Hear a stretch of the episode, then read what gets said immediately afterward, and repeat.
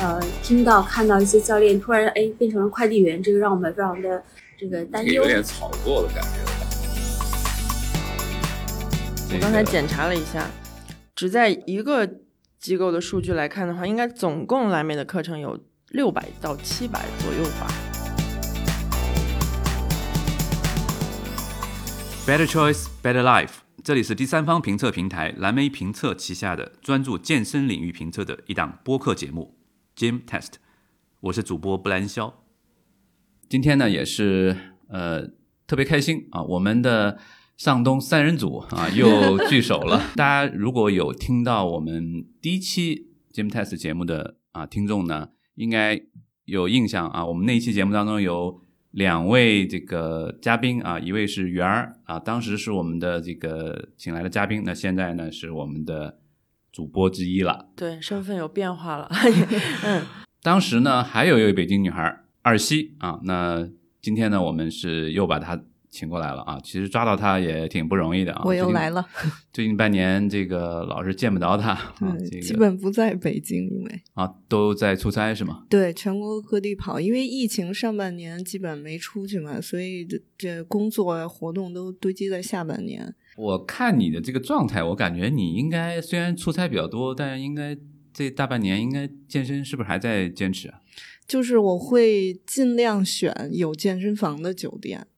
这样的话，如果工作，当然因为工作一般收工比较晚嘛。如果早的话，我还是会去运动一下。然后有时候是大家都去同去去吃饭了，然后我就觉得，哎，得把这时间先去用去健身。然后有的时候就没办法吃到好东西。但基本上，其实酒店有健身房方便，是你只要早上早起一点，这个时间还是能挤出来的。嗯，所以也还好，当然没有像在疫情期间练的那么勤，但基本上还是能抽出时间来练。就很多人在选择酒店的时候，因为我主业是旅游嘛，那很多人在选择酒店的时候，呃，选不选某一家酒店，很重要是看它有没有健身房，有没有游泳池。但真正住进去之后呢，绝大部分人就压根就没有去那个健身房，也没有去这个游泳池啊，除非他是那个度假型的。对，有的人就是在游泳池边上。摆个 pose，拍拍照，对，拍个照片什么的啊。那也许我们下一期、下一次啊，我们可以策划一个，就是说，哎，这些酒店的健身房是哪一个是比较推荐的啊？其实，其实很多酒店不同的品牌、不同的这个系列，它其实风格也不一样，对，风格不一样。对这个健身 wellness 这块的呃，这个。重视度也不一样，对对对，嗯，原来是不是也有一些？是是是，就是其实我早几年出差会选择，呃，健身房看起来非常环境非常适宜的，但是现在因为。咱们应该都有体会，喜欢上了这个团课嘛。在有些城市，如果他有这种健身连锁品牌，然后有一些团课可以去的话，我会看他的那个酒店的位置。如果他周边有很多场馆，我可以比如说晚饭时间，对对对，也是不错，其实也是挺好的。我现在进了酒店，第一件事就是打开那个地图，看周边分布的那个健身房的情况。反而健身房呃酒店自带的健身房去的频率会少一点了，因为效率会没有那么高嘛。我相信我们听众应该也都知道，圆儿特别爱这个团课，对吧？我们在第一期的这个关于呃超级猩猩的这一期节目当中，其实也呃就都了解到了啊。那问一下二西，你这这段时间有关注我们的节目吗？嗯，有啊。我们后面都说了什么样的 topic？灵魂拷问，打拳。那期我还挺那个看了，然后也也你们也请来比较重量级的人物，嗯，反正还挺好玩的。因为打拳也是我一直挺想去试的一个课程，但我就总觉得我的肌肉还没有练到像圆儿和面哥这样发达，所以我说再等一等。呃，但我们这几期啊，其实也聊到了很多种的呃健身的方式啊，有公益健身啊，有打拳，有这个 UFC，有这种自由搏击。我们还聊了 spinning，我们也聊了两期尊吧，啊，这个你应该有关注吧？尊吧也是。然后我们还请到了 Mosa 的中国的呃负责人啊，阿班老师啊，来聊过就是 Mosa 系列的一些课程。其实我们聊了这么多呢，呃，我觉得有一个品牌啊，众望所归，应该在团超工作室比重最重的一个课程体系吧，啊，没有之一，而且。也是这个粉丝特别多啊，那其实我相信很多人应该也，而且你应该也猜到了，我们的就是主角马上要登场、嗯啊，就是这个莱美 Les Mills 啊，就呃很多人的这个 T 恤就是一个对一个大写的 L M，对吧？很多人一开始不知道什么意思，呃、对。莱美的课程呢，在、嗯呃，其实不仅仅是在中国，其实在全世界也是可以说是最广泛的被各大呃健身俱乐部引入的接受的、嗯是的啊这个课程体系啊，它的发源的这个地方是嗯哎新西兰，这个其实呃很多人没没想到，哎会不会觉得嗯是在欧洲啊，在美国啊啊嗯它是来自这个新西兰啊，嗯那其实。呃，我们一想到新西兰这个国家，就会想到啊，什么电影啊，就旅游的时候，对吧？很多那些场景啊，然后还有就是，其实他们一个另外一个很知名的全球知道的一个品牌就是莱美 Les Mills 啊，面哥有去过这个莱美的总部吗？在这个计划当中，嗯啊，因为我已经去过尊巴的总部，感觉这样的旅游产品应该也会 受欢迎，到总部去做一个课程培训。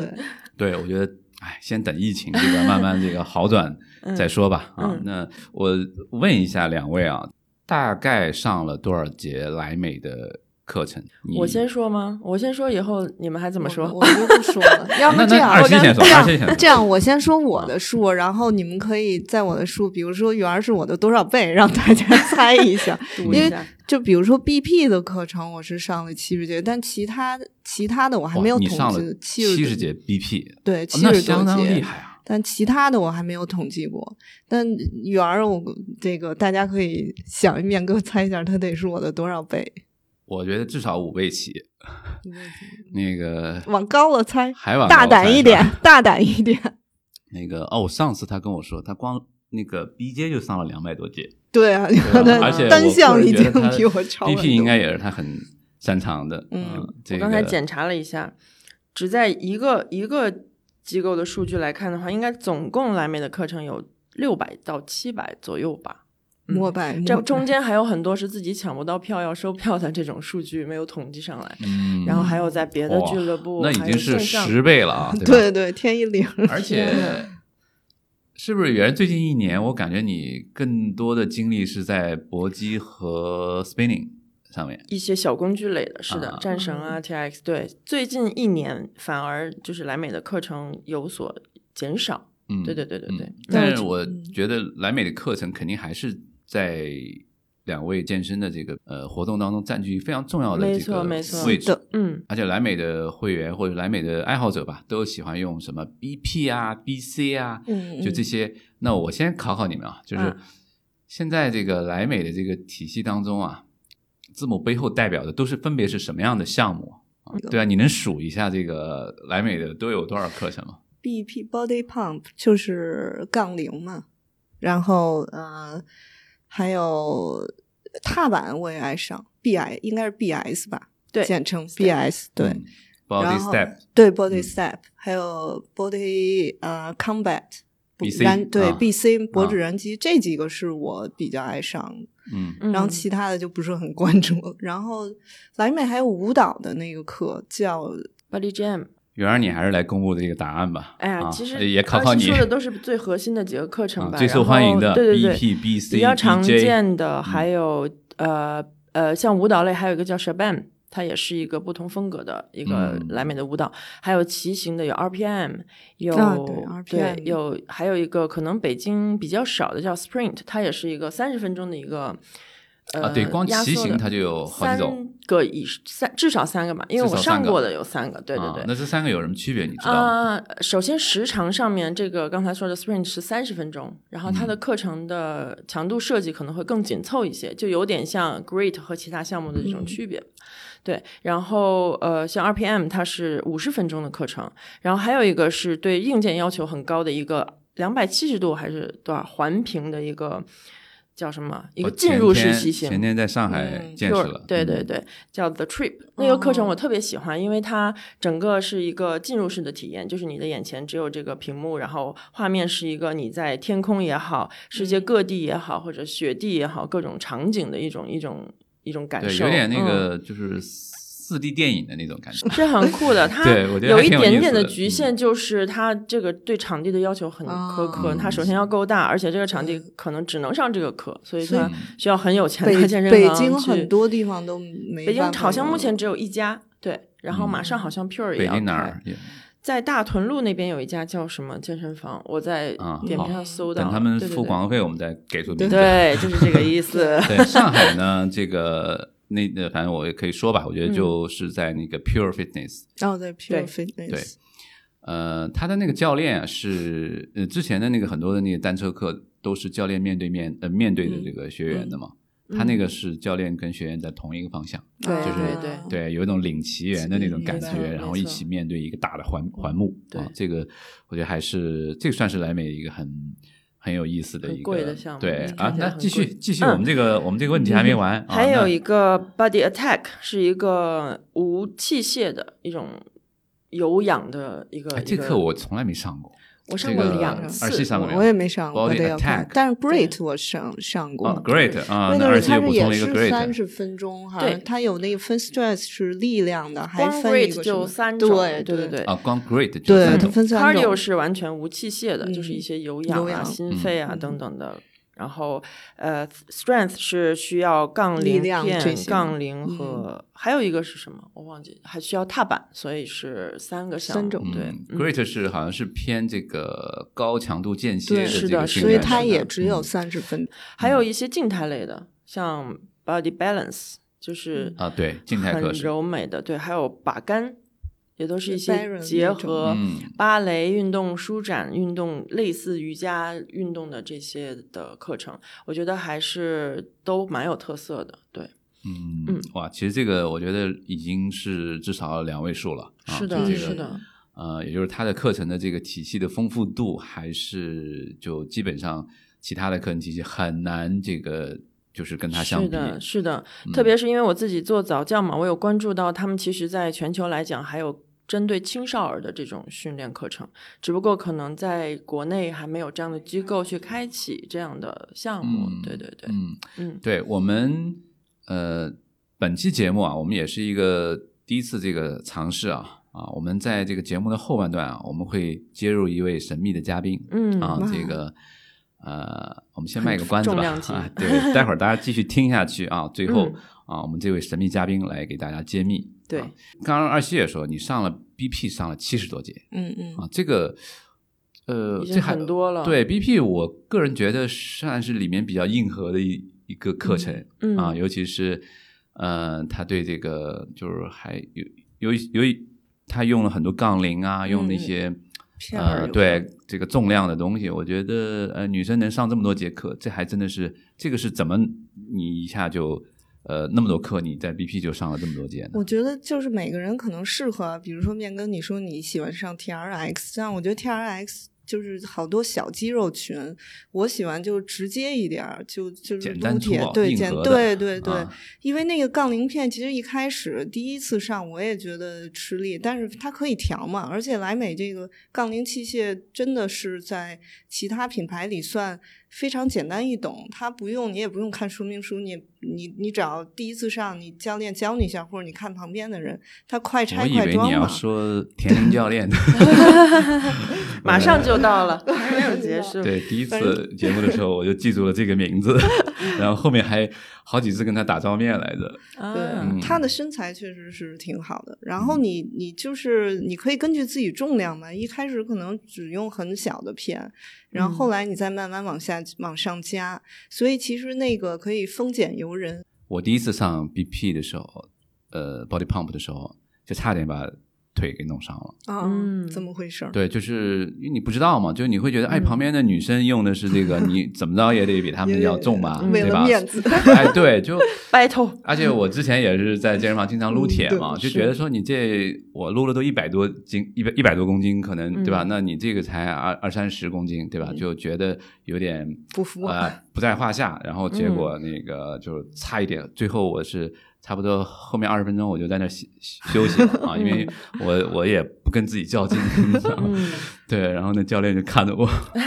对，所以我我是觉得这个呢，就算是一个小的 tips 吧。我觉得，嗯，就像二西说的那个丰俭由人，就是任何时候不要跟别人比啊，对，不要跟你周围的小朋友比啊，不要跟这个教练去较劲，对吧？所以某种程度，教练也是挺重要的，因为嗯我的感受，有些教练他会很快的判断出这位学员他的水准在哪里，他会给他非常适宜的建议。比如说，有些老学员他就会说。会 push 他一下去拿更重的，嗯有一些新来的他就会说，你今天首先先要，比如说注意你的膝盖方向啊等等，其实是循序渐进的，让你通过这个怎么讲，大家都可以适应的一个动作，去把你的运动基础模式建立起来。嗯嗯，对，而且每个人的状态啊，就是你其实也在变化的。嗯如果你个人觉得你当天的那个状态就是不好，嗯或者前一天晚上可能休息不太好，嗯那么嗯，这个时候你就还是要这个认真一点，就是把这个重量给它降一下。是的啊是的是吧？你嗯不用管别人觉得说啊，你这怎么。啊，这么这么弄这么小的，而且有的时候教练他确实也会说，他说嗯这一节就应该比上一节的要重两倍，或者是嗯对的对吧？对的对他会，但是呢，这个东西你还是要根据自己的实际情况对况。他们对会一般会说是比你在热身的重量再加多少，是根据你自己的那个最开始的重量。嗯对嗯对，嗯所以也不会说你这节就必须加到五公斤、十公斤，它还是根据你、你的基数。所以嗯这个就是还是看适合自己就好。就像刚才提到说，就如果没有休息好，我确实我也出现过没休息好，第二天勉强去上 BC，然后也没吃东西，嗯也就是低血糖，现场就就一半我就不行了，可能还有十几分钟下课，我就说。不行，我就坐那儿，我说要休息，然后就感觉很心慌，然后也是教练说那那停课吧，说那个还挺好，说马上跟那个学员们说会补你们这节课，把这节课退掉，就不收费了。嗯然后说赶紧说你要不行就是叫救护车去医院，因为当时就我确实是就是表现出已经脸色惨白的样子，就是因为没有休息好，再加上当时是有一点因为骑车摔了，有一点气胸，其实应该不去上课了，但是我就勉强也没有告诉教练说没有身体不适，所以就是各位。就是同学们上课之前一定要检查好自己的自身条件，对，就是你你自己的状态，你自己心里嗯最清楚，对对吧？就确实不要跟自己较劲。那个呃，一旦你伤了之后，你就会付出惨重的代价。我觉得最直接就是你得歇几个月，你没法练，你中间就没法练了。对你，你可能你只能会就是看着自己的这个脂长胖肪一点点长上胖对，对，我觉得呃，我跟圆儿应该也都是，反正也伤过的，反正经常嗯训练的人嗯肯定嗯就是。各种小伤是难免的，对吧？尤其是伤了之后，尤其是你伤在手腕或者伤在这个膝盖，痛苦。就是你什么都做不了，几乎是。嗯如果你膝盖伤了或脚踝扭了，对吧？你几乎嗯你就得在家歇着了。是，啊我觉得经验稍微增长了一点点以后呢，就会在稍微有一点不舒服的时候，自己迅速做出调整，就是自己也会去思考哦，到底是什么原因。我觉得，嗯，莱美的课程里面，BP 还给我很多的启发，就是因为我第一次去上这个 BP 的时候，其实我拿的重量是没有问题的，但是我上完一节课，整个课下来以后，因为它有很多的动作是你要背着那个杠铃嗯做一些蹲的动作嘛，然后我的肩膀就会有很多的血出血点，哦，对然后那个时候我就在想，哎，为什么呀？是血管怎么怎么？后来我经过跟教练的呃咨询啊，然后自己去了解啊，是发现其实你也要多去做一些关节的舒展的一些、一些其他的运动来辅助你在力量上的一些表现。所以其实嗯、呃在 BP 这个课上，我还是觉得，因为它的节奏也不是非常快，像舞蹈一样让你来不及思考，你还是在一个挺安全的一个动作模式里面去纠正自己一些细节的动作。我觉得这个是 BP 给我很好的一个作用。对 BP，、嗯我其实回想起来，在我的所有的莱美课当中，BP 也是第一嗯啊。就我会觉得他虽然对于有些男生来说，他其实他的那个增肌的那个维度或者那个效果可能不是最好，它算有氧的。对它嗯其实、呃，它是一个肌肉耐力的训练，就是它会在，而且它的效率非常高，它基本上在一个小时之内，身上的三到四组大肌肉群，然后又是四到五组小肌肉群，是全给你练一遍。啊是。然后那个，而且在每一个小的 session，其实如果你跟上它的那个节奏的话，尤其那个音乐有一些那个强度还是蛮大的，嗯嗯。嗯啊，再加上它又有前面的热身，最后的拉伸，也就是它整个一个小时，我是觉得基本上这个课程是属于呃，我觉得健身效率最高的，而且是。它的除了锻炼肌肉耐力之外，它还有另外就是它其实燃脂也非常高。是因为它有一部分加了，比如说他会做登山跑，会对对，还你加了。你如果自己带着手表的话，去监测一下的话，其实一节课下来啊，基本上这个算是比较高的那个对对对那个档次。也就是说，如果你能坚持下去的话，其实它对塑形的效果是最好的。嗯，就是说，嗯它又能给你锻炼一点肌肉，对吧？但同时又能给你燃脂、嗯啊。它不像有一些这个舞蹈类的课程，可能更大的就是这个、对燃脂它对肌肉的那个维持就比较难啊。嗯所以这个呃，我觉得，而且还有一点，我不知道你们两位有没有有没有注意到，嗯就是 BP 它就莱美的 BP 课，它有一一个自己的独门的这个器械。就是它的那个把，它的那个杆儿，对对对啊，叫什么？叫 smart Smart Smart Bar 是吧？啊，嗯你是不是买过？对，买过。疫情的时候，疫情的时候趁还有快递赶紧买，不然那个杠铃片要自己背上。对啊。啊，你们两个都买过是吧？对，因为我觉得，得它特别好操作。我是因为上了这课以后，我认为就是好。对我觉得它那个拆卸的那个应该是它有拆快张专利，我觉得那个嗯其他都没有这样的，就是它的那个整个拆卸，包括它那个杠铃片嗯本身，你其实不用那个杆儿，拿在手上，你嗯其实也可以练很多的动作。对，练很多的动作啊，就是它的整个设计的很巧妙，我个人觉得啊，这个除了这个价格贵了一点之外，我觉得其他都是 一分价钱一分货嘛。是吧？我觉得得有两三千、两千以上，没有没有没有一那个是套下来两千多吧。两千多啊，因为你你还得加那个踏板片那个片儿，我没买踏板，我记啊得不到两千，差不多啊。但是你要都下来，我估计还是啊，那你们还都是算是很热爱的啊，就是我主要因为就是好用嘛，因为太我觉复杂得不会用。我觉得 BP 来讲，也不得不提到，就是莱美的音乐做的确实是会嗯促进你的运动热情的。我觉得如果要是关掉音乐，一些人在那儿蹲这个动作，你可以想象，一定是坚持不下来的。半个小时我就不行了，估计。对我个人也觉得。嗯。音乐跟健身的结合是非常非常重要的。是。啊！其实不管是不是舞蹈类的健身，对，就包括其他的这个呃，就是比如说像莱美、Mosa，嗯对吧？嗯包括像呃尊巴旗下的那个 Strong 嗯 Nation，嗯。啊，就是原来叫尊呃叫 Strong by 尊巴，现在改名呃 Strong Nation。那其实它都是非常重要的，就是那个音乐，还有就是他们自研课也是一样，嗯，对吧？对你看，你看超星，包括 Keep，它很多自研的一些课程，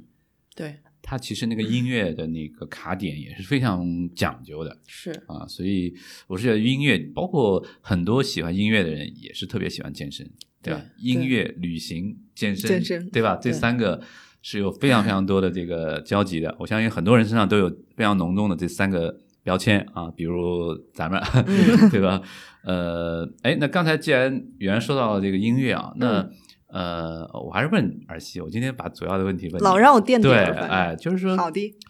你有关注，你会关注他这一期，比如田玲老师给你上的这一节这个 BP 嗯。课，你会关注说这一期是哪一哪一期吗？哪一个套路吗？你哎，对对对，他啊老、老那个老换套路，你发现他有啊时候就会换，然后有时候底下学员就会问说啊，你这、是知道这个这个套路对，他说这这你这是哪个套路，然后啊怎么着？后来有时候会让人猜，就是因为他的音乐都不一样，包括呃教练不同的教练他也会有偏爱，他喜欢哪个套路，所以你就算比如说在同一个月或者同一个星期上不同教练的 BP，你上的都是不一样的，其实这个还挺好玩的。嗯，然后，但是我具体就是你要连续上，你会知道这是第几期或者什么。但就比如说你要有一阵子没上，你就会忘了。但是你你一上，你就会你通过他的音乐就会就会想起来哦，这个音乐。我有时候上课的时候，我会把手机就是打开，它不是有识别音乐的功能嘛？然后我会因为我想把这些音乐都当下来，然后就存下来这是什么音乐。有时候你要自己在家练，你也会听这些东西。嗯，而且自己在家练，其实，在疫情期间，莱美中国还是推出了一些，就是可以在家里面啊、应该是这线上种线上持的呃有直播课，也有有录播的这个课啊。嗯我不是还在群里分享过对你给我推过，对我分享过，我还看过，尤其是他们在每个季度吧，嗯有一个所有的新套路的那个发布。嗯对，那在疫情期间，我就两，我至少有两次，就是呃，在周末的时候就看他们那个直播，呃，然后从那个从早到晚啊，有那么六七种课程啊，有 BP 啊、BC 啊、BJ 啊啊，然后还有那个静态的课啊，还有一个就是可能刚刚没提到叫 CX Works，嗯。啊。这个是主要是训练那个核心的，哎，训练核心，而且它时间跟 Great 差不多，就是半个小时还是四十分钟，啊，就不会那么那么久啊。所以我在那样的那个直播的那个现场，我还是呃，第一个能感受到，呃，我觉得来美中国他们还是对这个疫情啊，还是应变的很快，嗯啊，对，疫情应变的很快。我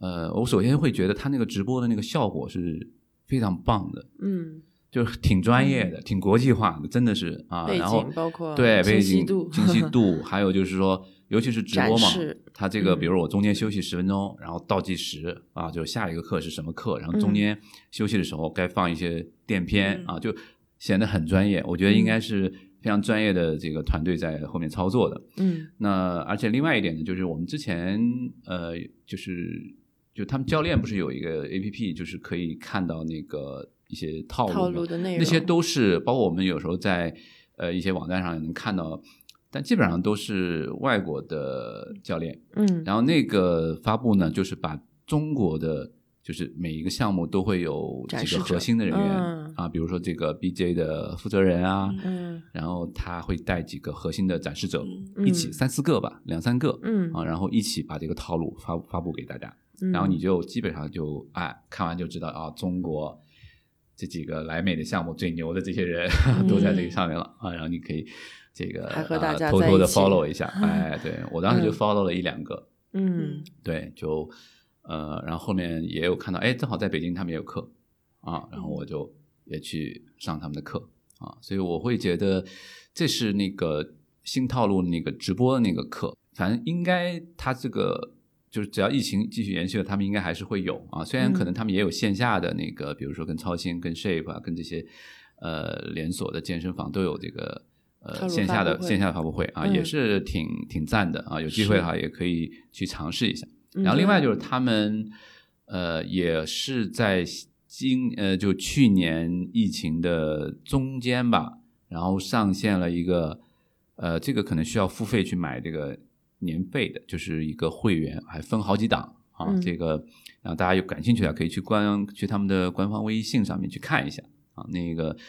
反正我觉得还挺挺方便的吧。就如果是疫情比较严重，或者是大家这个有些地方没有开类似的课程的话，其实也是也也是一个选择啊，也是一个选择。因为我。在疫情期间也会经常研究这些东西。对，那原来你你有体体验过这样？疫情时期我还是挺常在家里上这个莱美的自习课程的。对，特别是 Great。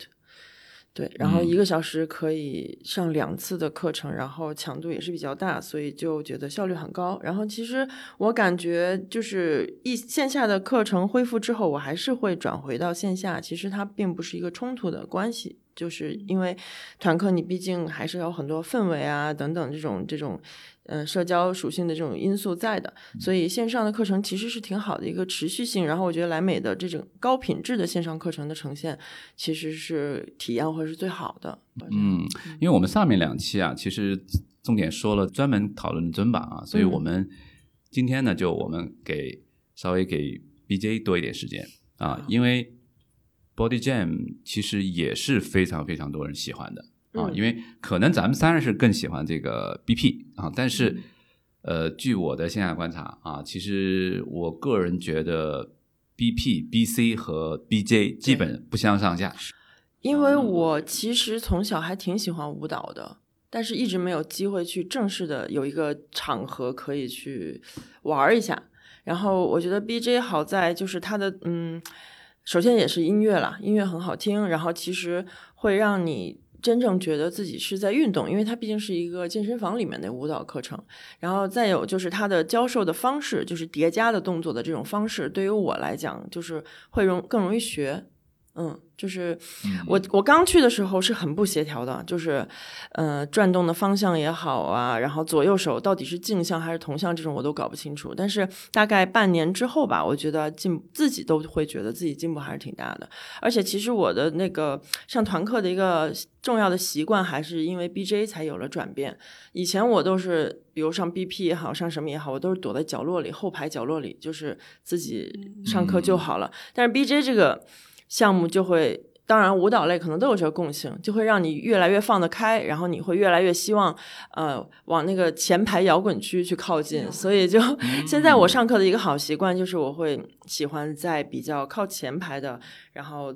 的位置去去上课，嗯，前排的那个位置非常关键啊，是因为你你其实起到半个教练的作用啊，因为后面不会跳的很多人他就看着，但后来我发现也没有人看别人在那个，其实还是看教练，对对对对对，因为教练他是跟你镜像的嘛，就是有的时候有一些新会员他其实不太适应这个镜像，其实，在尊巴里也是一样，是的，他可能就需要有一个人跟他辅助一下，呃，背对的，就是跟他出同一同一边的这个脚啊，那。呃，我其实，在之前也分享过，就是我第一次接触尊巴的时候那个惨状啊，但是我那个跟我第一次上 BJ 的那个比起来，还是。这个小巫见大巫，真的吗？真的就是往事不堪回首。就是上第一节 Body Jam 的时候，真的就完全就是有这么夸张吗？对，我觉得，我觉得比较来讲，我刚才想了一下，就是因为尊巴它是有很多风格很鲜明的那种音乐，然后我觉得在舞蹈里面最难的就是这个音乐本身的那个感。那个感觉就是他是哪一个？对我国度的哪一个？我也承认，我觉得尊巴呢，可能相对来说，呃，如果你碰到那个相对简单一点的歌曲的话，其实还是相对比较简单的。嗯，那 Body Jam 呢，它是我个人啊，这是我这是我个人的觉得，我觉得会稍微偏难一点，是吗？呃，然后呃，但是嗯，就是我是觉得 Body Jam 呢，你你需要动脑子。就你你还得记动作啊，他有两个，它基本上是有两个套路，他一节课他会教练会教你两个套路，然后你套路顺下来，当然他中间会不断的重复啊，不断的去让你这个要跟上啊，然后我觉得就哪怕你只顺下来第一个套路，其实我觉得收获满满的成就感，嗯，我觉得这是是这是 BJ 给我的一个一个是的。而且比起舞蹈教室，舞蹈教室它大概是三四周的时间才能完成一个整个的套路，所以你在 BJ 上面会有这个您说的这个成就感是非常对。而且还有一点就是，我确实觉得 Body Jam 的音乐和他的舞蹈风格是非常酷炫的，包括他的服装风格，对吧？对。哎，正好说到服装，那你们会有刻意的去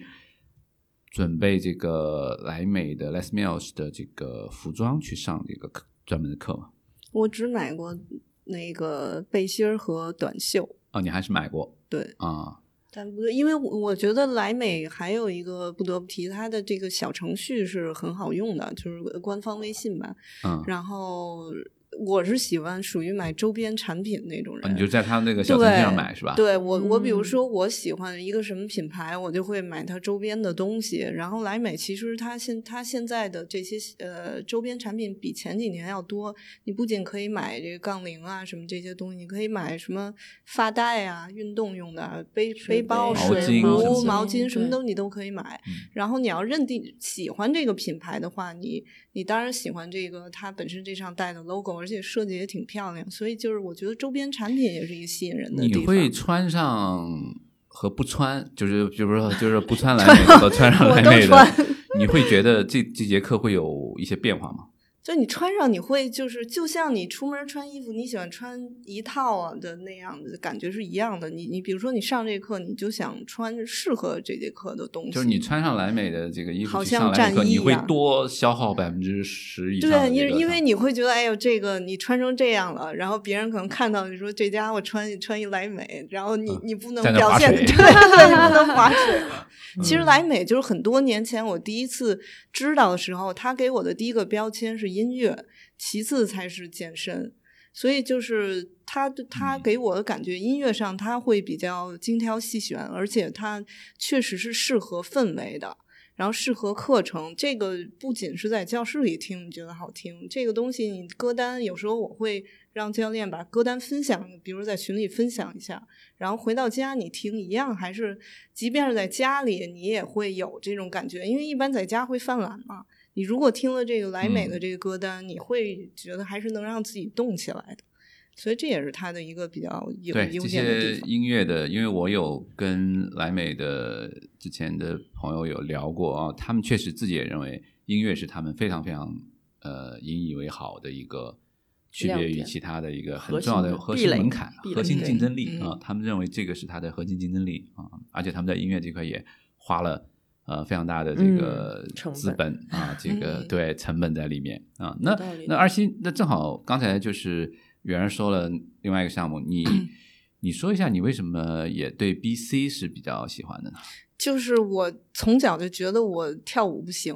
因为我觉得我可能会不协调，但是又很羡慕那些跳舞，比如街舞啊或者 breaking 那些人，我说都挺酷的。但是我觉得 BC 呢，它有音乐，然后又比较，其实它是在一边像在打拳，但又不是真正的打拳，但也跟舞蹈有结合，所以我就觉得能把兴趣，就是比如说我想去打拳，又觉得自己没那个力量，我想去跳舞，又觉得我可能不协调，我可以通过这个课去练自己的协调性，然后，然后它也好玩，而且它本身它也很有效的减脂嘛，也也会练你的，因为它的。动作其实它分好几个小节，嗯一节课，其实它每节课每一节的动作都是不一样，每一个小节每一个 section 都不一样，然后会非常练你的协调性。然后我参加完，就是我上了很多次 BC 以后，我就开始去学，那会儿去学那个呃 salsa 和那 bachata 那个那个拉丁类的舞蹈，我发现哎，我原来也可以跳啊。就是一开始我认为我根本就不行，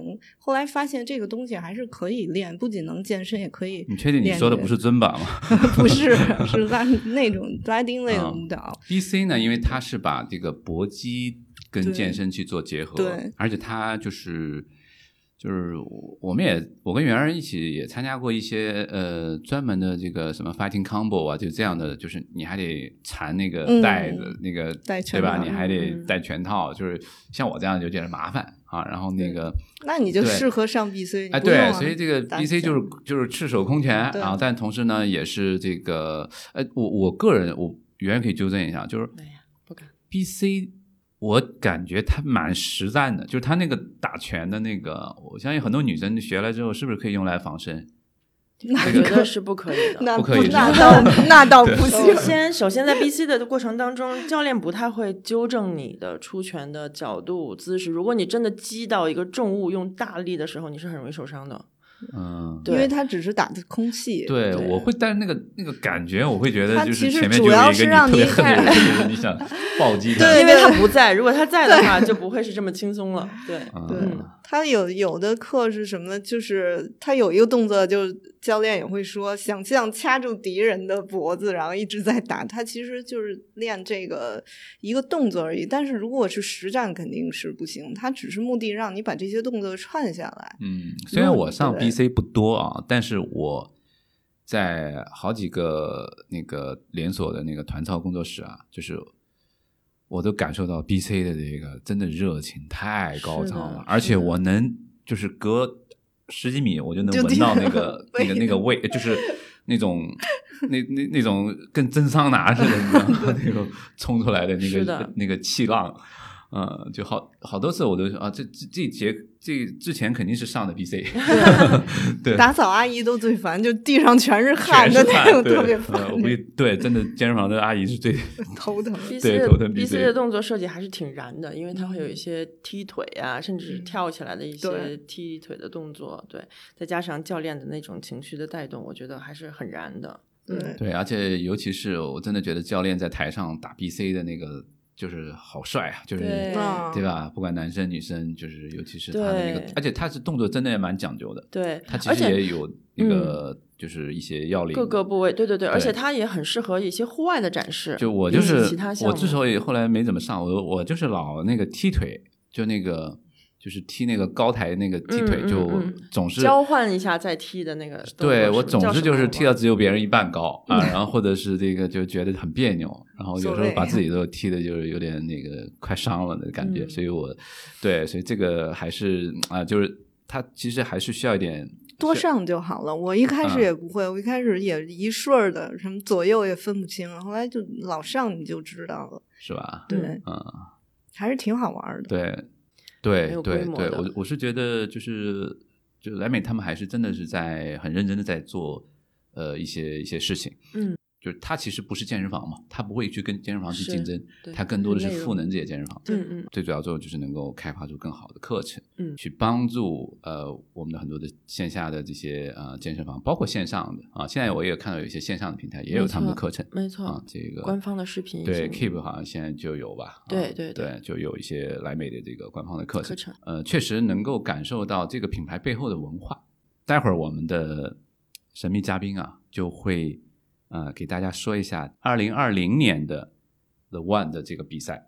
因为疫情的原因，还是里面有非常大的一些波折啊，一些小故事啊。待会儿我们的神秘嘉宾会给大家来分享一下，就人家这么多年，他能坚持做这样的事情、嗯。啊，人家有现在这样的这个成绩，有这样的规模，嗯。还有这个标准的界定，我觉得我感受挺深的，就是在这么多体系的教练培训里面，莱美可能是要求更全面的。其中它有一个环节，就是你在完成了现场认证之后，你需要在一定时间之内提交一个你的课程的录像。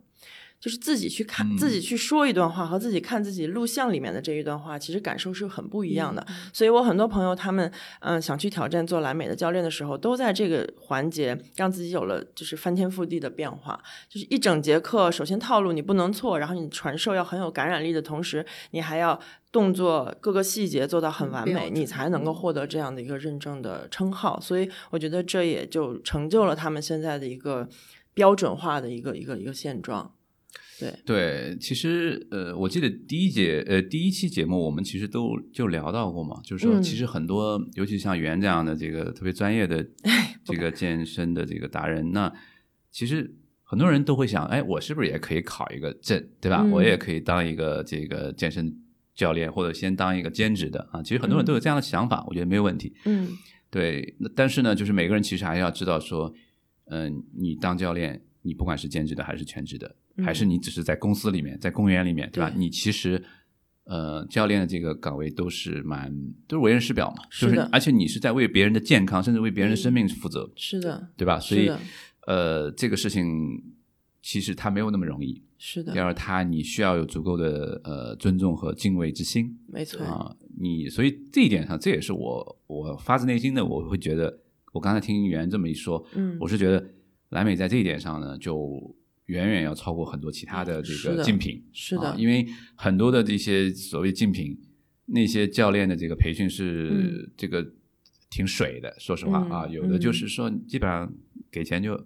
就是差不多的到场给钱，有的甚至不到场，只要钱到位，直接领证。哎，对，所以这个圈，对，我觉得这个 这这绝对不是个别现象啊，这个我就不在这个节目当中去说他们这个这个这个品牌了，但是我嗯。觉得这绝对不是个别现象。我们在甚至在之前节目当中也有提到，我记得也有提到这样的事情，就是你还你刚第一天接触这个事儿，对的。然后就下嗯面、下面就跟你说，对的要我们周末有一个有一个教练培训，你要不要来？对的，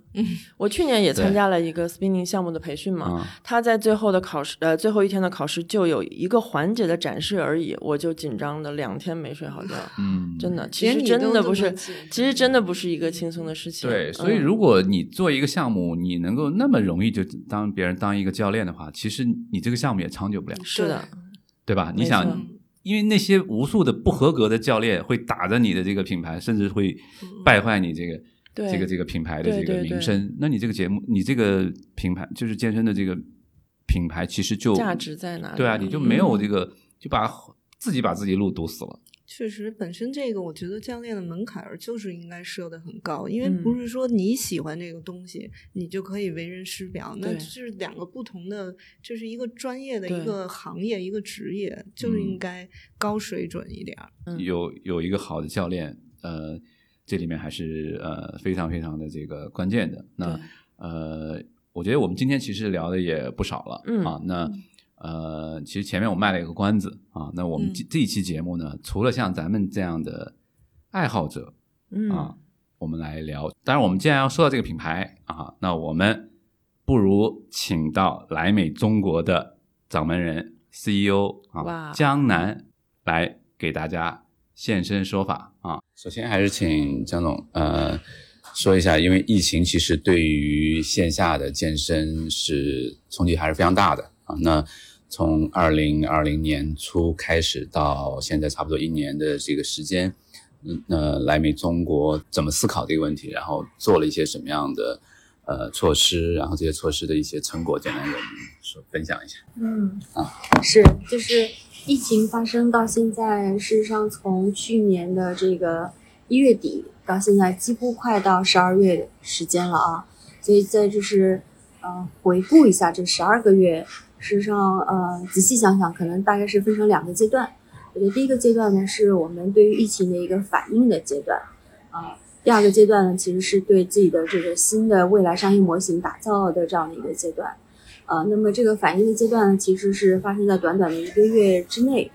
那就是在这个春节期间发生疫情。那我们的第一个反应其实是全中国人啊、在未来很长一段时间内，可能都是在一个不确定的一个情况下，而且可能大家都是要隔离在家。嗯啊，尤其我们看这个武汉的这些视频，大家都感到非常的呃悲痛啊，甚至非常揪心。所以我们做这种啊、运动健身，我们非常理解啊，就身心健康的这个重要性。我马上意识到，大部分人都会处在一种不安和焦虑当中。所以呢，就是我我们的团队在疫情发生之后的两三天，就快速的这个把我们曾经有的找得到的所有的这个这个视频的这个版权可以开放的啊、就是几十个视频，快速的就是重新的编辑啊，能够开放出来。这个对蓝美是件非常不容易的事情，因为蓝美所有的这个视频，包括音乐，其实都是严格的受到视频的一个版权的保护。那在这个保护的情况下，就我们其实是没有办法对外。但尽即便如此，我们第一时间做的还是说，尽可能搜罗了全世界我们可以找得到的、可以开放的这个视频，啊，甚至包含了很多这个少儿的课程。呃，在这个过程当中，就是我们团队几乎是日夜不休的在在不断的在技术上、内容上啊，能够快速的做到这个整合的这个工作。所以我们发现，哎，就是我们在这个视频上线了一两天之内，我们播放量就到了这个百万级以上，啊，然后免费的送给所有的这个会员，包括短期内我们还做了这个小程序啊，就是就是为了让更多人能够参与进来，还有很多打卡互动啊。那之后我们考虑的其实就是教练群体了，因为我们听到看到一些教练突然哎变成了快递员，这个让我们非常的这个担忧。有点炒作的感觉，我感觉有些 新闻媒体就是嗯抓住这些吸引眼球的 topic，嗯啊嗯，是，就是我们就是因为长期的这个关注啊、关爱我们的教练啊，所以在这个过程当中，第一个反应就是我们怎么让教练能够有信心的重新啊、回来啊、留在这个行业当中啊、哪怕即便即便是个别教练，这个行业教练是至关重要的，可以说是最重要的，没有之一。嗯，所以我们就开始就是考虑说，哎，怎么延长教练的这个认证周期啊？然后怎么提供更好的给教练的一个身体上的一些营养的支持啊，啊，或者是情感上的支持啊，所以也做了大量的一些工作。那之后我们再考虑的就是，那健身房的运营在这个未来的不确定阶段会发生什么？所以呢，也是在很短的时间内，我们做了自己的这个 webinar，嗯呃，以前我们的 webinar 都是在线下啊，几十个人的进行深入讨论。那我们在疫情期间，大概就、呃、线上对，我们在十天之内就做了我们的这个线上的这个 webinar，然后也是突然就是几千人甚至近万人的这个加入，呃，这个也让我们觉得非常的惊叹。这个 webinar 呃是针对教练的吗？还是针对是针对健身房的经营者，经营者嗯啊？就是经营者其实呃也是这个呃重灾区人群吧，是吧？嗯嗯 就是大家关注的自己的这个企业生存，嗯事实上是呃可能受到的焦虑会呃侵袭会更大，所以我们说怎么让更多的经营者啊、大家在一起进行这样的一个讨论。啊、就是如果大家回忆起来，疫情期间好像每一家公司、每个平台都在做 webinar，啊，但我们在几乎是在十天、二十天之内就做了自己的第一场的这个 webinar。只要是呃，这个大家对于健康越来越关注，这个对于健身行业就是个利好。嗯啊，尽管有短期的困难，那我们怎么为了长期的利好做好充足的准备？啊，健身房的经营，事实上我们讨论说，哎，健身房的冬天来了，事实上是在这个两年前就要讨论的，是因为整个健身房的这个前期的这个快速扩张啊，以至于后期有一些这样的经营上会遇到很多这个现金流的挑战啊。还有就是投资的这个高潮过了之后，健身房的这个经营开始在扩张上减缓，所以在这个过程当中，健身房我觉得其实是可以把危机变成一个机会，是一个重新优化自己运营的这样的一个时机。所以我们进行的仍然是一个非常有建设性的讨论话题。啊，这些在我看来都是应对期啊，对于这个民众的这个支持，对于教练的对于健身房的支持。那么健身房就是就是人群受到很多的限制。那在那个时候，我们也是为了建立呃这个社会对于健身的这个信心啊，我们第一时间就和很多俱乐部一起合作，到户外做了这个上百人的活动啊。大家可以回忆一下，那个时候风险还是挺大的，嗯，对，就是受到这个社会的制约，嗯，或者是关注啊，就是但我们仍然带着这样的一个呃乐观的心态。尤其对健身行业的影响，疫情对健身行业影响，其实更更大的影响其实就是团课。对吧？嗯，因为他可能觉得团课你人员聚集比较多，是，对吧？嗯，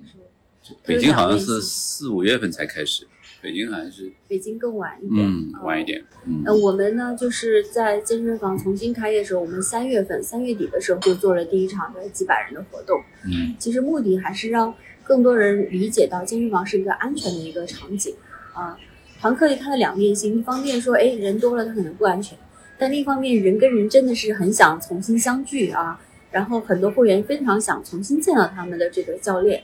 啊，所以怎么去把握这样的一个平衡关系，啊，也是很有意思的一些这个思考和尝试的一些过程吧，嗯，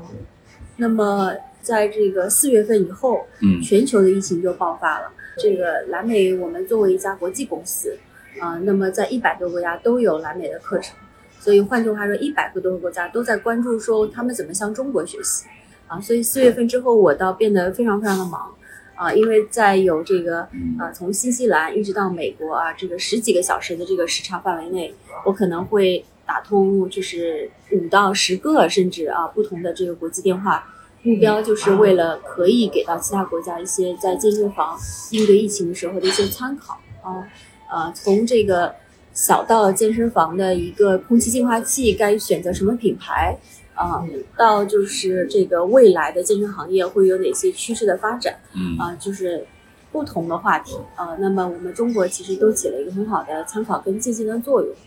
啊，所以在这个四月份以后，我的工作啊就是翻了两倍以上，就是也是希望给到全世界这样的一些更多的信心吧啊。我记得当时。我加入到了这个呃英国这个团队，邀请我去给英国的所有健身房的经营者做一个呃 webinar，的几百人。对我当时有看 BBC 的新闻，当时有有一个呃有他说在英国得有上百家连锁店的一个健身房，然后他说我们他说我们花了十几年，然后把店从一家做到一百家，然后说我们决定关掉它，只花了一个下午的时间，就。当时那个是最最惨痛的那个，嗯，就首当其冲，嗯，是，就是呃，英国的这个健身的渗透率大概在百分之四十以上，啊，比美国还高，非常高啊，比其实比美国还高。那么，所以健身房的这个倒闭，其实对于所有健身人群来说的影响是会非常大，嗯，啊，所以我看过一个新闻，就是健身房经营者甚至开着坦克去抗议啊，就是说。对，能不能有经营者，还有专门的那个爱好者，嗯，然后就在市政府前面做俯卧撑，然后在那儿去用他们的方式来去 protest 这些呃 lockdown。并不是说在所有的这个公众场合当中，健身房应该是最安全的，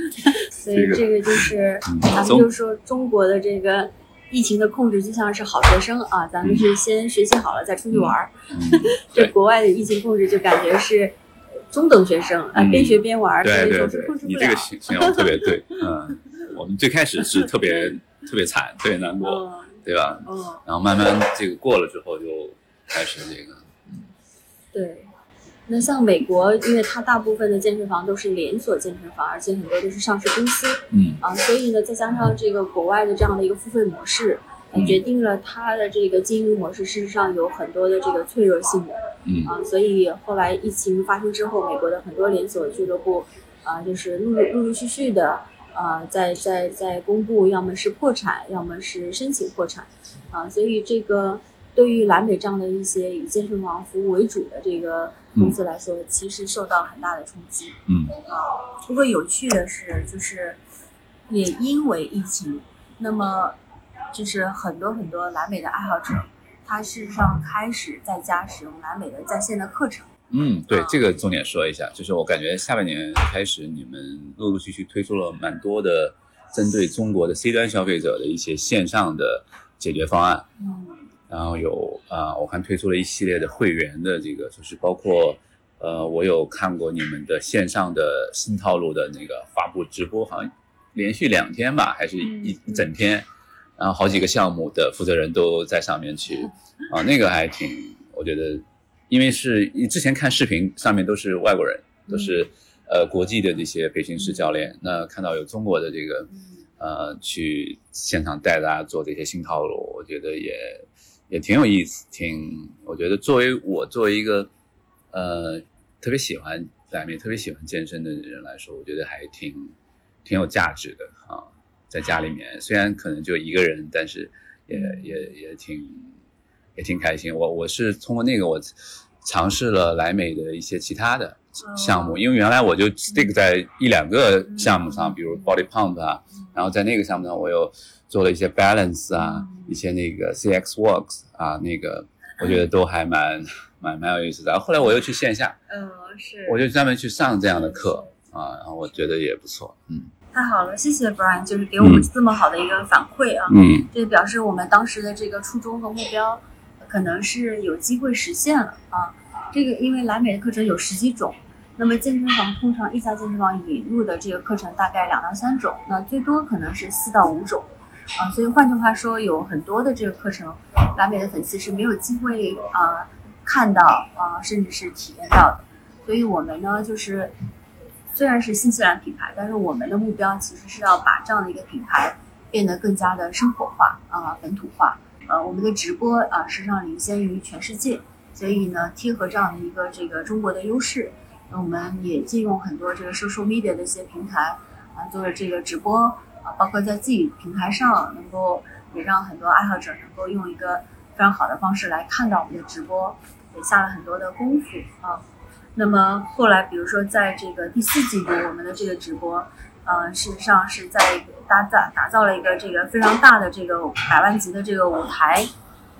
然后我们用的也是这个 SMG 的这个非常高清的这样的一个传送技术，啊、甚至是在这个呃九月十九号，我们做了一个呃大型的直播活动，就是全中国大概有七百家健身房在同一天参与我们这个 Unite 的这个活动，那嗯我们做了这个七成的这个直播，啊、就是呃各种摄像机啊，然后是来自于各种各种这个城市的各种信号。就我们说这个特别像南美的这个春晚啊，你像春节晚会嗯啊，全中国各地在庆祝春节。那我们其实把九月十九号也做成了呃全中国的各个城市的拉美爱好者共同来庆祝，其实是一个 festival 的感觉，我们对，就是联合在一起的这种这种感觉啊、所以都是在直播上的一些很好玩的尝试吧。未来我们也许会做更多的有的有趣的新的尝试。那么就是在蓝美的这个 social media 的这个实践过程当中啊，我们发现，哎，我们的几百万粉丝，他们经常问的一个问题就是在哪里可以看到蓝美的这个完整的视频啊？我们放了一些国国外的这些视频，我们得到的反馈百分之九十以上都是说，哎，我在哪里可以看到完整的视频？那么，所以这些呢，也都在呃给到我们一个很好的一个信心跟信号。那么，在未来，我们很希望推出这个蓝美的 APP，能够让很多的爱好者能够在家可以上更多的蓝美课程，体会到蓝美的不同的课程的一些好处。因为健身房上的课程种类比较有限，这样一些呢，有些人会不会觉得说，我这在线上里，在家里上，我就可以不去线下场馆去上？因为这个是从一个最浅显的一个一个 business 的一个角度，会会有一些这方面的担忧。我估计你们应该也肯定也考虑到这样的，就比如说你们推出这个事情之后，这些健身房的 owner investor 他们是一个什么样的一个看法？嗯，我觉得这个问题非常好，也非常重要啊。就是到底就是完美的商业模型是不是有一些互搏的这样的一个可能性啊？就我们看来的这个补充性其实会大于这个互补啊。其实还是以我们一个什么视角来看待？如果我们以用户视角来看待，那么用户他的这个使用习惯啊，我们自己也是蓝美的一个非常忠实的用户，我们自己的使用习惯，其实我们不会刻意的去区分现场和线下，我们更多是说怎么有效的成为我的生活方式。嗯啊，那比如说我在出差的时候，那么蓝美的这个 APP 应该就是帮助我很好健身维持的一个方式。那比如说像今天我们在 Q。那我们在这个场景下，嗯，我们有一个很完整的一个健身体验，那这个也是用户所追求的。那比如说我下次出差的时候，我可以跟 Brian 一起约了在北京去上 Super Monkey 的课，这种社交一种方式。嗯，所以用户的选择一直都是多样性。对。那这个并不是由任何的一家俱乐部或任何一个呃合作伙伴呃自己定义的这个商业范围所能限制。国外的这个线上的 service。的整个的这个运作的情况是从哪一年开始的？然后整个运作的情况大概是怎么？简单给我们介绍。是是，就是 Last Minute On Demand 大概在六年前推出了。嗯啊，那么大家可以理解，因为这个我们所有的视频都是这个呃讲英文的，是吧？所以呢，它主要的这个集中的这个市场仍然是以新西兰、啊英国、美国和澳大利亚为主。嗯啊，所以在这些国家在推出之后，那会员的反馈也非常好。大家可以想象，六年前啊，事实上也是在这个线上健身刚刚萌芽的阶段，嗯，南美就已经下了很大的决心做这方面的一些投入。所以在这意义上来说，就是我们的这个 founder Philip Mills 还是非常有远见的啊。嗯。那么我们接下来在中国推出的其实是 Let's Miss On Demand 的一个中国中国版。中国版啊，中国版。中国版呢，就一方面我们要把很多内容做一定的这个汉化的处理，那另外一方面我们也很希望。有很多中国这个相关的内容的一个出现，啊，比如说无论是直播也好啊，还是我们录制一些中国 trainer 能够拍摄的一些介绍性的一些课程，都还希望它能够更加贴合中国消费者的一些需求。所以我们就是并不是把了新疆 demand 的这个国际版啊直接搬到中国，所以我们要做很多对 localization localization 的这样的一个工作。嗯，所以在这个过程当中和呃，总部之间我们也进行了非常大量的沟通啊。那其实大家可以想象，就是呃，中国以外，全世界都是同一个版本，那中国就是第二个版本啊。怎么去把中国和其他国家等于是做一个区隔的同时，又做一个平衡关系？其实这对于一个国际公司来说来说，也是一个非常有意义的一种突破吧。呃，要不说一说刚刚结束的那个比赛？对，The One，对啊。因为我参加了二零一九年在苏州的那个，对我，对我其实非常知道那个就是非常盛盛大的一个一个 party，而且真的非常多的人都从国外，呃，不是从外地去到那边，而且每每个人都是那个状态啊都非常棒啊，尤其是在那样的现场又能看到呃 Rachel 啊，这个 Gandalf 这些这些明星对啊这些大神啊，这个所以那今年。嗯，就是二零二零其实会受到很多限制，嗯，但你们还是搞了一个呃非常非常在教练圈教练圈子里面还是中国最有影响力的一个大的比赛的这个活动，就整个这一块，简单再跟我们嗯分享一下你们的一些心路历程。就是线下对于蓝莓说是一个最重要的一个展示课程体验的一个最主要的一个渠道。那今年由于疫情，就是没有办法实现。呃，所以这个呃是非常遗憾的一件事情。包括其实大家可以回想，在从四五月份的时候，其实大家都带着很多期待和愿望。那那个时候怎么预判未来将要做什么样的一个商业决定？其实回头想想，还是有有很多的这个心路历程的吧。那但是我们在这个五月份的时候，啊下了一个决心，就是说如果我们要在线下活动和教练比赛当中。一定要做取舍，那我们就是一定要让教练能够维持、延续他跟蓝美的这样的一个梦想。嗯，所以我们认可舍弃自己的这个 License Live 这个活动，因为我们准备一个活动通常要到六到八个月的时间，嗯所以我们这个时间精力到底是怎么样分配，对于我们来说是一个最好的商业决定。那我们后来决定说，我们要全力以赴支持教练的成长啊，所以就放弃所有跟线下活动相关的一些思考啊，或者是一些预案之类的。嗯那这个决定对于很多爱好者来说是非常遗憾的，所以很多人来问我们，他们表示非常的可惜。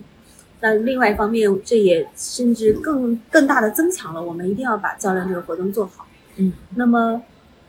疫情完了之后，其实我们看到很多的这个直播啊、很多教练也尝试做很多的互动啊，但实际上对大家就是全新的领域啊。嗯呃，经常有些教练直播时候翻车啊，那我们也可以理解为什么会翻车啊，所以也是都是一些很好玩的一个经历吧。嗯嗯嗯那在这个过程当中，我们想看到是教练怎么能够逐渐成长成成熟的教练，也就是他能够驾驭线下的课程，也能够驾驭线上的一个互动啊，他具备哪些多维的技能可以帮助他们更好的成长。嗯所以这也是让我们决定说一定要把这个比赛放到线上。那么这个对教练的这个挑战，其实是在原有的这个教授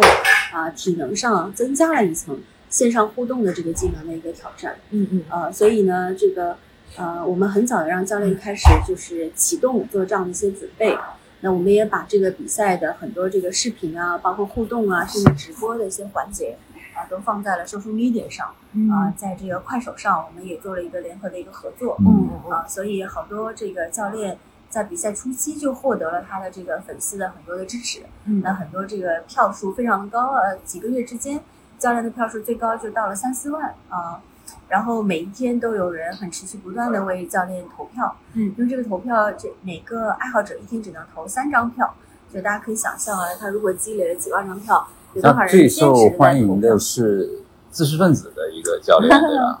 对，是成都的一成都的一个教练，对，啊，是一个男教练，嗯，是，就是呃，这个健身房的经营者啊啊、做了非常有力的发动，嗯。啊，就是其实教练的成长背后一定是团队的支持，啊、嗯一定是经营者的这个认可，还有经营者的这个全力以赴，能够让自己的教练团队感受到呃整个公司对他们的支持。啊、这个我们在比赛过程当中看到非常明显的差异，啊、就像知识分子，哎，俱乐部非常的支持，所以教练的票数非常高，当然他个人条件也非常好。那有一些教练，他可能更多是靠个人的努力啊，嗯那他得到的支持比较少啊，所以对他来说，从一单就票数来说，他没有得到支持，也许这也不是一个最公平的一个评价体系。嗯当然，我们也考虑到这一点，所以线上的这个分值在整个的评分比例当嗯中，权重是啊、是可控范围的啊，嗯它不不能够决定教练的一个真实的一个比赛的一个成绩啊，但是仍然就是教练是否有人气啊，他的教授和互动是否有吸引力啊，这些其实是增加了很多评判教练的一些维度。嗯其实教练在未来也一定会要面临这样的一些挑战，我们把它当成一个成长的机会来看待。我相信那些入围，就哪怕不一定要夺冠嘛，就是入围前多少的、前十的，那其实都是教练身上一个很重要的一个光环，就是一个背书，对吧？他未来的求职啊，整个的职业发展上升都会是一个很好的。我看到现在俱乐部做的很多大型公开活动上，嗯那上台的这些教练，如果他的确是来自于十强，他都会很多的注明啊，嗯所以呃，其实这就是多赢的一个局面啊。嗯那教练可以成功，俱乐部可以成功，会员替自己教练感到骄傲。那蓝莓有机会可以鼓励到更多教练去成长，我们看到他的这个价值嗯啊，所以也付出了非常多的这个努力和尝试啊。嗯所以最后的决赛，呃，我们的决赛，